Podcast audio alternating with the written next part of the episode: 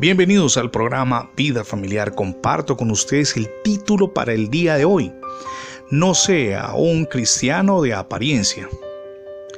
Lo que más desilusiona a quienes nos rodean es descubrir que quizá usted y yo vivimos de las apariencias y no somos auténticos. Eso por supuesto genera desilusión, porque ellos desean ver personas reales, con virtudes pero también con defectos, que dependen de Jesucristo para experimentar crecimiento a nivel personal, espiritual y familiar. Hay un programa muy popular en los Estados Unidos.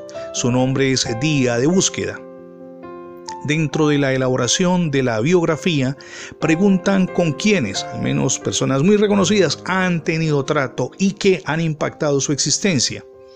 Con los años, los realizadores de este popular programa norteamericano han hablado con personas como, por ejemplo, un hombre que compartió la habitación con Eric Liddell en un campo de concentración en China con una mujer que en su juventud vivió en la casa de C.S. Lois durante la Segunda Guerra Mundial y con otro hombre que fue conductor de George Washington Carver durante unas conferencias en el sur de los Estados Unidos. Todos hablaban abiertamente de la persona especial a quien habían conocido, con virtudes y con defectos, no de apariencias.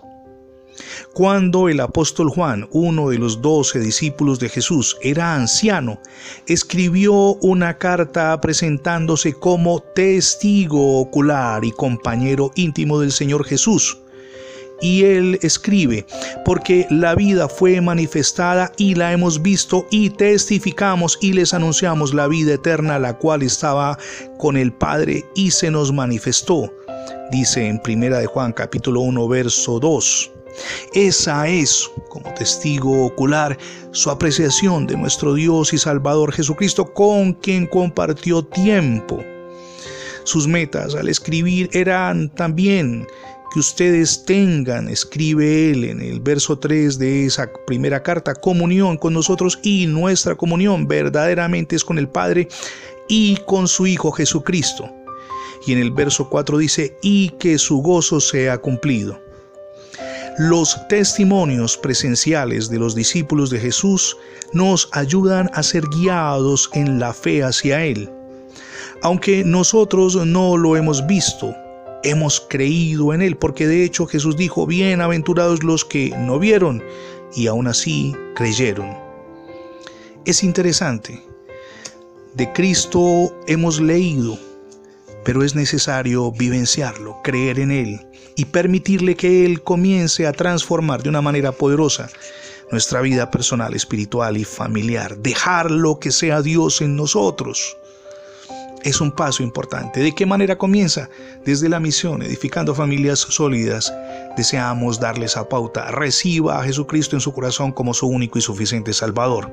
Es cierto, es necesario arrepentirnos de todos los errores, confesarlos delante de Él, pero algo fundamental, abrirle las puertas de nuestro corazón a Jesucristo.